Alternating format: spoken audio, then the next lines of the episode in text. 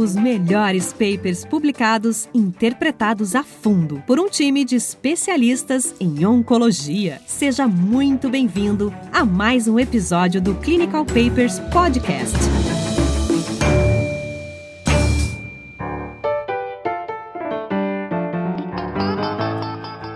Olá, ouvintes do Clinical Papers Podcast. Estamos aqui mais uma vez hoje discutindo um importante paper em oncologia gastrointestinal. Hoje a ideia é a gente discutir aqui o estudo Checkmate 649. Eu, Thiago Biak, de novo aqui com o Dr. Alan Pereira, meu colega lá do Centro Libanês de Brasília. E Alan, esse é um paper muito importante para mim. É, quando a gente começou o podcast lá há alguns anos atrás, poucos anos atrás, eu e o Raniel, eu tinha uma ideia de que talvez em algum momento eu fosse sair do Brasil por um tempo e até comentei com o Raniel na época, eu lembro da gente sentar tomando uma cerveja conversando sobre isso e falei pra ele, ah, mas ainda assim seria uma boa ideia, porque é uma forma, enfim, de eu manter vínculo e com o Brasil mesmo estando fora seria uma coisa que eu poderia fazer à distância. E esse é o primeiro episódio que gravo aqui de Nova York, agora comecei oficialmente o fellow aqui no Memorial St. Catherine, e esse paper tem como uma das primeiras autoras uma pessoa que hoje, com muito orgulho, posso chamar de minha chefe. A doutora Helena Janginja é uma das primeiras autoras, na verdade ela e o Dr. Koei Shitara, que é um cara que publica bastante em câncer de esôfago e estômago, trabalha no hospital de Kashiwa, perto de, de Tóquio. E esse é um paper, então, a gente vai discutir hoje mais uh, sobre resultados dele, mas importante estudo, fase 3, publicado agora em junho na Lancet, Lancet, Lancet, não Lancet Oncology. Não, pois é, eu, eu acho que a gente não teve paper melhor para escolher como seu primeiro aí em Nova York. E, inclusive, a gente, se a gente for falar mal, a gente vai falar em inglês, para poder mandar para sua mentora, ela já saber com quem ela tá lidando.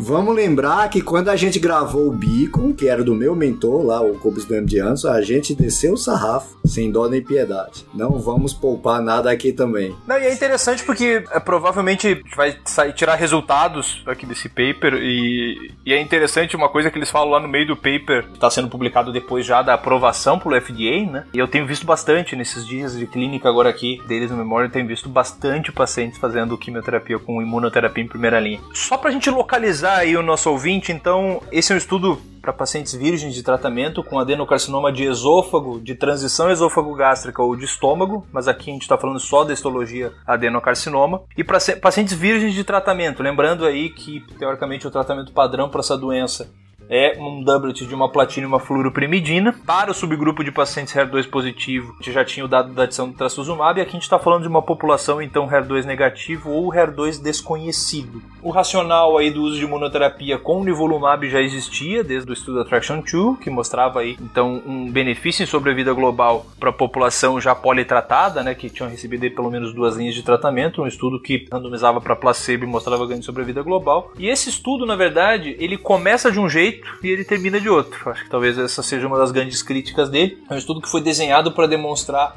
uma superioridade aí da combinação de nivo e ipilimumab versus quimioterapia. Depois de um certo tempo, esse estudo ele ganha um terceiro braço aí da combinação de químio mais nivo, só o nivolumab daí. E na verdade o recrutamento do braço nivo e IP ele é suspenso principalmente às custas de toxicidade. É, eu coincidentemente incluí um paciente na época que eu estava no ICESP nesse braço nivo e ipilimumab e a toxicidade foi absurda inclusive. Esse esquema de nivo 1 e IP3 é sempre muito difícil e era o que era usado nesse braço que foi descontinuado.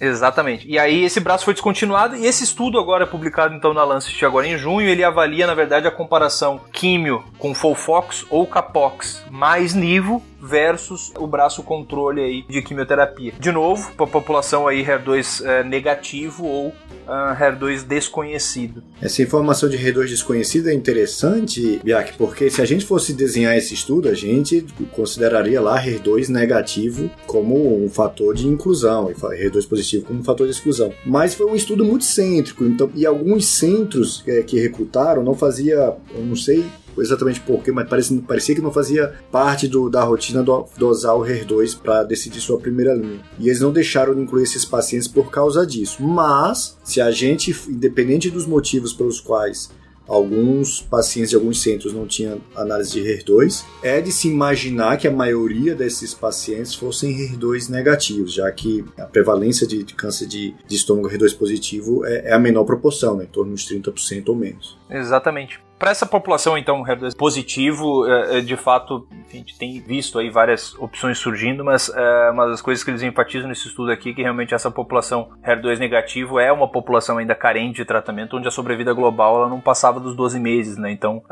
esse estudo vem aí com esse background. A gente já teve, né, alguns outros estudos envolvendo, inclusive em primeira linha, né, o, Keynote 062, que não demonstrou benefício em sobrevida global da, da combinação de químio mais imuno, e aí esse estudo veio com essa mesma estratégia e com uma questão estatística um pouco diferente.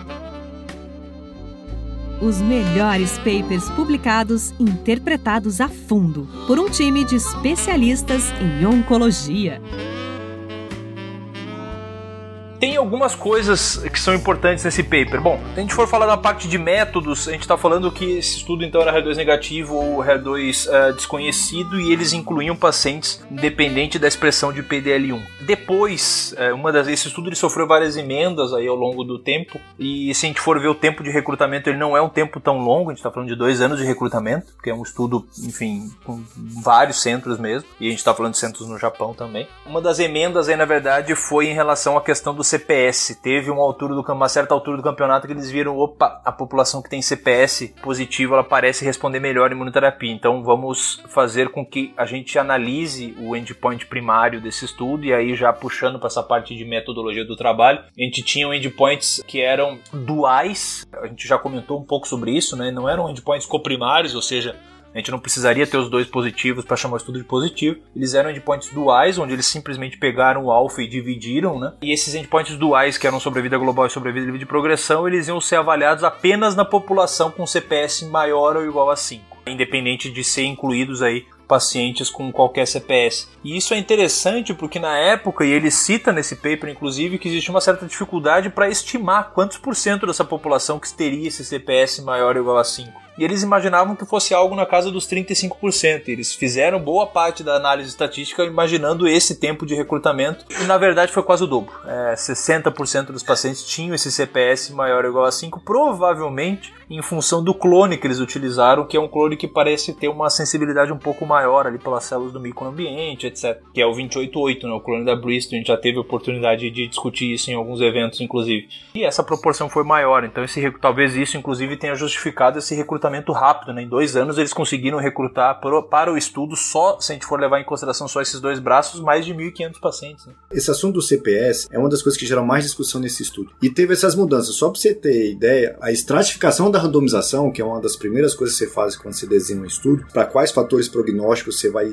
querer que o, garantir que a randomização garanta que, que são balanceados entre os grupos, né? Daí que vem a estratificação. Eles usavam por TPS o PDL1. E depois veio essa questão da análise do CPS que virou, inclusive, o fator de escolha para o desfecho primário. Então você vê assim como a coisa ao longo do andamento do estudo muda de figura. E por que, que o, o PDL1 é tão importante? A gente vai discutir isso no estudo, porque com base nos resultados que a gente ainda vai chegar, para que população, de que valor de CPS a gente deveria fazer essa, essa linha de tratamento. E isso é uma coisa que a gente vai chegar na parte de resultados. Só para aproveitar esse estudo, porque eu acho que é uma das melhores formas de a gente aprender um pouco sobre essas coisas de desenho quando a gente vê o estudo assim na prática. Você já falou da questão de, de desfechos coprimários e, ou múltiplos, no caso aqui como são dois duais, né? Sobre a divisão do P ou não. Que a gente já comentou isso em, em alguns podcasts passados. Mas também tem a questão da avaliação hierárquica do teste do valor de P. O que, que, é isso? Quando você faz múltiplos testes, tá? Você gasta o seu valor de P, né? No erro do tipo 1.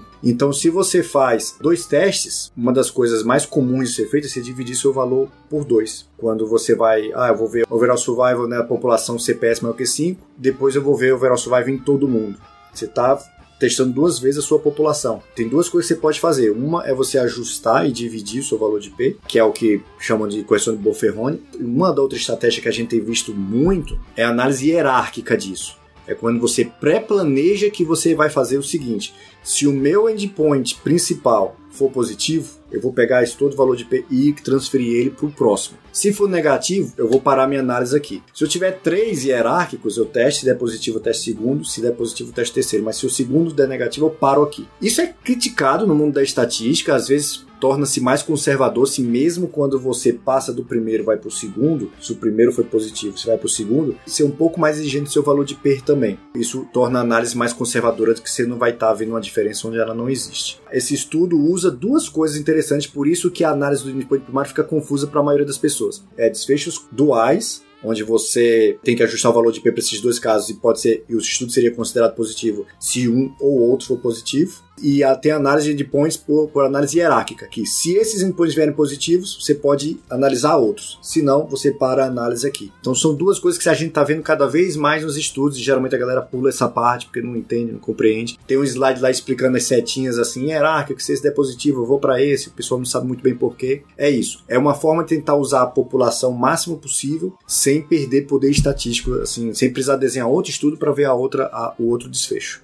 Espetacular a tua, a tua explicação, Alan. Agora, esse trabalho em si, eu achei que tem uma coisa ali interessante que é o seguinte: é, eu concordo, enfim, quem sou eu para concordar ou discordar, mas soa melhor para mim essa questão de fazer uma análise hierárquica ampliando uma determinada população de uma comparação. Ou seja, eu faço a primeira análise com CPS maior ou igual a 5, se vier positivo, eu me dou o luxo de é, descontar meu alfa e fazer uma análise com CPS maior ou igual a 1, desconto meu alfa e faço uma análise para todo mundo. Beleza. É interessante que nesse estudo, se a gente tiver um endpoint primário positivo, uma das transmissões ali que ele faz hierárquica é para outra comparação com Nivo e IP no desenho estatístico do estudo. Isso apareceu inclusive na apresentação inicial do trabalho na ESMO, né? É, isso me chamou atenção, assim, ah, eu transferir o meu alfa para a mesma comparação, mas para uma população que eu vou ampliando, eu acho que é ok, desde que tu faça os devidos ajustes. Agora, eu achei interessante, óbvio, a gente não está nem falando dessa comparação de VIP, mas é, se a primeira análise fosse positiva, ele transfere o alfa também para comparação NIVIP versus Kim, para outra comparação, inclusive. Então, achei um negócio meio que um, meio psicodélico ali nesse sentido. E, aliás, eu acho que também esse é um bom momento para falar que é uma coisa que a gente sempre gosta de comentar, né? A participação da indústria aqui, ela foi total ao longo do estudo, né? Então, aí desde a ideia, análise dos coleta dos dados, análise dos dados, análise aí inclusive estatística dos dados e redação do paper. Então, assim. Isso é o principal motivo que vai chegar no resultado. A gente não vai ter uma coisa que a gente gostaria de ter que a gente vai chegar já já nela. Exatamente. Não, e eles falam, né, num determinado momento, quando eu comentei antes, que é, eles justificam isso que tu quer falar, dizendo justamente que já foi aprovado pelo FDA assim poxa, o fato de ter sido aprovado, é, enfim, a gente está falando do, do, do, dado científico aqui, né? Mas enfim. Vamos ver a tabela 1. Assim, os pacientes tinham é, mediana de idade em torno de 60 anos, 61, 62. A maioria eram homens. Assim, a maioria eram brancos. Tinha uma, uma parcela aí de uns 25 asiáticos. E toda vez que a gente faz estudos em câncer gástrico, a gente tem uma atenção especial para ver a porcentagem de população asiática, porque tendem, assim, podem não ser totalmente transponíveis os resultados de estudos populações predominantemente asiáticas para ocidentais. Então era uma parcela pequena. Pacientes todos tinham uma performance excelente, ECOG 01, e a gigantesca maioria, em torno de 70%, eram pacientes com câncer gástrico, muito embora esse é um estudo que aceitasse até adenocarcinoma de esôfago, aí, em torno de 13 a 14%. A maioria dos pacientes tinham PDL1 por TPS menor do que 1, mas quando a gente vai ver essa questão depois do CPS, isso muda um pouco de figura. Eram pacientes, lógico, uma gigantesca doença metastática para a primeira linha, tinha poucos que eram localmente avançados e ressecáveis. Vamos lembrar que não tem descrito na tabela 1, mas eu peguei esse dado de algum lugar, agora não lembro mais, em torno de 40% dessa população era HER2 desconhecido. E aí, se a gente for tentar fazer uma análise assim pela prevalência, a gente talvez tenha um estudo onde talvez o que? Uns 20, 15, não sei por aí possam ser pacientes R2 positivos que tenham sido incluídos no estudo. O que fica até um pouco problemático, né? Porque esse paciente R2 positivo tem uma linha de tratamento diferente, né? Quimioterapia com terapia anti-HER2. Fica até uma questão meio duvidosa do ponto de vista ético se esse paciente poderia mesmo ter sido incluído nesse estudo ou não. Talvez no centro de onde ele venha, não sei, talvez não tivesse disponível, se SUSMAB ele tinha que entrar de qualquer forma. Fica aí essa questão. Mas lembrando, é um estudo que interessantemente 40% das pessoas eram HER2 desconhecido. Falando da parte aí do recrutamento, como eu tinha comentado antes, é, entre março de 17 e abril de 2019, ou seja, praticamente em dois anos, foram avaliados para a inclusão de mais de 2.600 pacientes e incluídos aí, se a gente for levar em consideração apenas esses dois braços, 1.580 pacientes, mais ou menos metade aí, 790 para cada braço, quimio mais nivo ou apenas quimioterapia, com um follow-up mediano aí de aproximadamente 3, um braço com 13, outro braço com 11 meses de follow-up mediano. Então a gente está falando de um follow-up de aproximadamente um ano. a gente vai ver os dados sobre a vida global, todos eles então com, uh, são feitos a partir de estimativas de Kaplan-Meier, certo? Falando aí do endpoint primário, CPS maior, a população com CPS maior ou igual a 5, a gente tem um ganho de sobrevida global, hazard ratio 0.71, 11.1 para 14.4 meses, então a gente tem um ganho de aproximadamente, mediano aí de aproximadamente 3 meses. E um estudo também positivo para o outro endpoint, que era a sobrevida livre de progressão, com hazard ratio tá aí aproximadamente também de 0.68, com benefício de um pouco mais de um mês, mês e meio aí de sobrevida livre de progressão, quando a gente compara quimio mais nivo versus quimioterapia isolada. Clinical Papers Podcast. A medicina que você faz hoje pode não ser a de amanhã. Mantenha-se atualizado com o Clinical Papers Podcast. Positivo o estudo, então, Alan? Positivo, positivo para o seu endpoint primário, né, na população com CPS maior que 5, uma coisa que veio aí, de, não estava lá muito bem prevista logo no início dos primórdios do desenvolvimento do estudo. E aí, depois, com base nisso, eles foram caminhar e na, e na população toda também teve a diferença, estatisticamente positivo. A questão que tem é o seguinte: se você analisa a população toda, você também está incluindo a população com CPS maior que 5. Então, talvez a população toda seja melhor o tratamento de intervenção aqui às custas da população com CPS maior que 5. Por que não mostrar só a análise dos pacientes com CPS de 1 a 4? Por exemplo? É essa pergunta que tem. Na apresentação, na atualização dos dados da ASCO, isso fica até mais claro porque tem a figura lá e não tem aqui no paper, onde mostra lá o hazard ratio, tô até abrindo ela aqui da, da apresentação da ASCO, onde mostra o hazard ratio tanto de overall survival quanto de progression free survival para a população com CPS menor que 5. E o hazard ratio é de quase 1,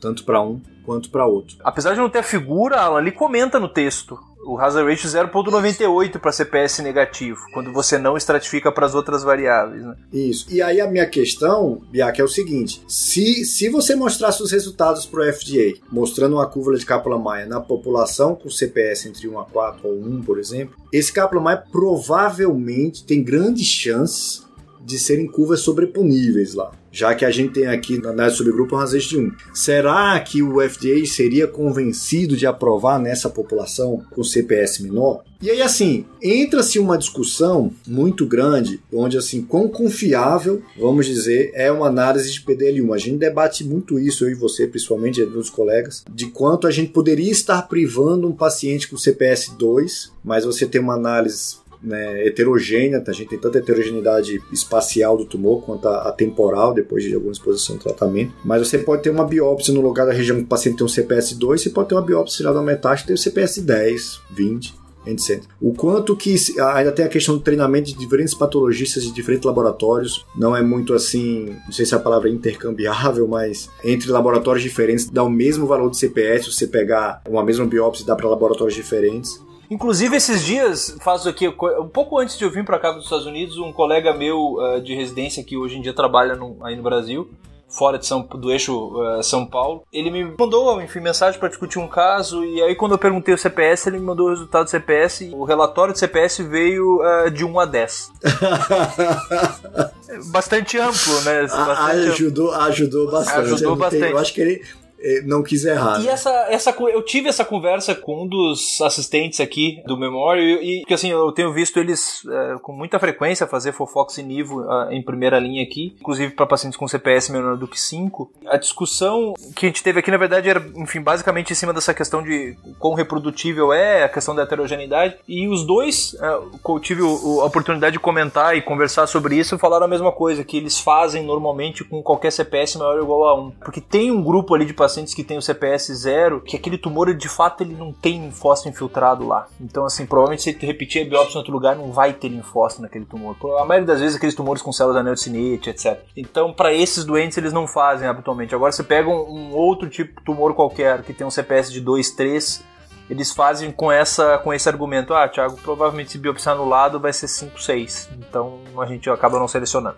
Então, o que tem de complicado nesse estudo é que esse estudo desperta em mim uma autocrítica assim, estou sendo eu hipócrita? Porque se eu fosse o cara do FDA ou da Anvisa, com base nos estudos, talvez eu pedisse também, me dá o dado puro da população menor, é 1 ou 1 a 4. E se não tivesse resultado, talvez eu, por exemplo, eu na Anvisa, talvez eu não tivesse aprovado. Mas eu, como médico, se eu tenho um paciente com CPS de 1 ou 2, e eu sei dessas questões do CPS, e alguns pacientes podem se beneficiar, e de quão bem tolerado é adicionar nivolumab na questão de químio, o paciente com químio, com nivolumab, esse foi um estudo aberto, todo estudo aberto a gente tem problemas em, em, avaliar a toxicidade de certa forma, mas não teve grandes diferenças, foi, foi bem tolerado. E todo mundo aqui que já prescreveu no Volumabs ou, ou, ou qualquer outro anti-PD1 sabe que, embora possa ter complicações potencialmente graves, são raríssimas. Hum, na maior parte das vezes, o paciente está tá muito bem obrigado só com anti-PD1. E a maior parte dos efeitos colaterais desse tratamento vai vir da quimio, não vai vir do nivolumab. É, então, tendo em vista o potencial grande benefício que pode trazer, com pouquíssimos efeitos colaterais, eu, como médico, não quero deixar de prescrever. Mas eu, se eu fosse uma pessoa da Anvisa, talvez eu tivesse voltado contra, porque a Anvisa também aprovou.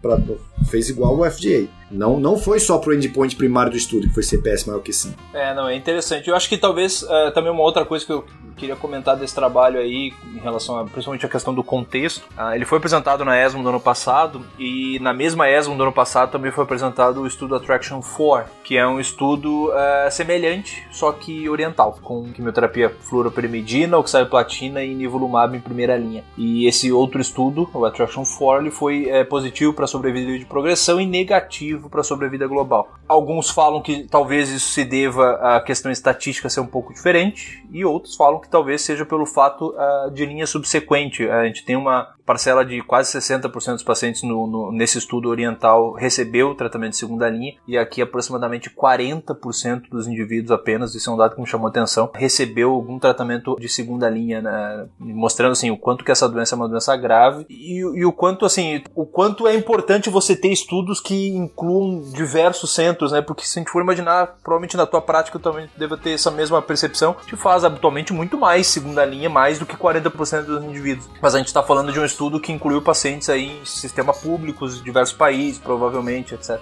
Então, mas assim, um estudo tão positivo para os dois endpoints primários dele, e ele acabou sendo positivo depois quando a gente estratificava para CPS maior ou igual a 1 para todos os pacientes. E tem esse adendo aí, de que quando a gente analisa só a população com CPS baixo ou com CPS negativo, uh, esse estudo ele tem um, esse dado é um hazard ratio muito próximo de 1, mostrando a ausência de benefício. Né? E aí esse estudo acabou levando a aprovação que eles chamam de all-comers, né? para todos os indivíduos, uh, independente da expressão do CPS. Essa aprovação foi no FDA e na Anvisa aí no Brasil. Muito bom, Alan. Sempre bom discutir esses papers contigo. É, sempre aprendo um pouquinho de estatística também. Aproveito junto o útil ao agradável. Vamos encerrando aqui, porque senão o povo começa a ficar de saco cheio da nossa voz, né? É. O, a conclusão é que, assim, por mais que o CPS tenha toda essa questão, tá claro que quanto maior, maior é esperado o benefício do, de associar nivolumab. Mas de vez em quando você vai encontrar um caso anedótico de alguém com CPS umzinho que ficou, sei lá, nunca mais a doença cresceu. A gente eu tenho, conheço um caso de paciente com CPS baixinho que está há mais de dois anos com doença controlada com imuno. Inclusive, os estudos novos de imuno tem toda essa questão de limitar o nivolumab aqui no, no, no, trabalho, só vai ser feito até completar dois anos. Isso talvez não traga a dúvida que a gente traz às vezes em melanoma nos estudos iniciais, que é quando eu paro a imunoterapia do paciente que não progride nunca, né?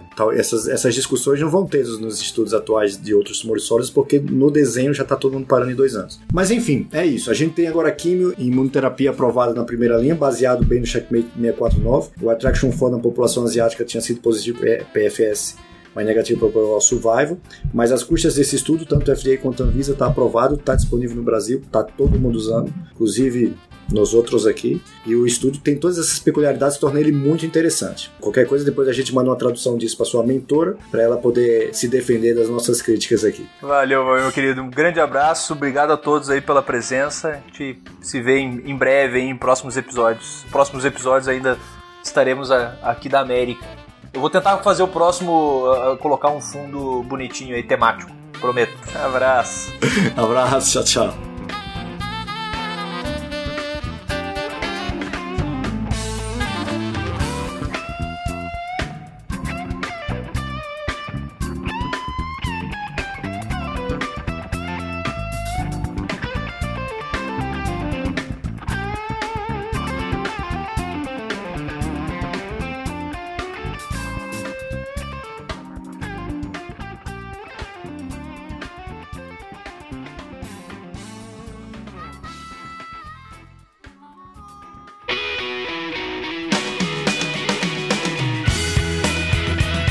Você ouviu Clinical Papers Podcast. A medicina que você faz hoje pode não ser a de amanhã. Mantenha-se atualizado com o Clinical Papers Podcast.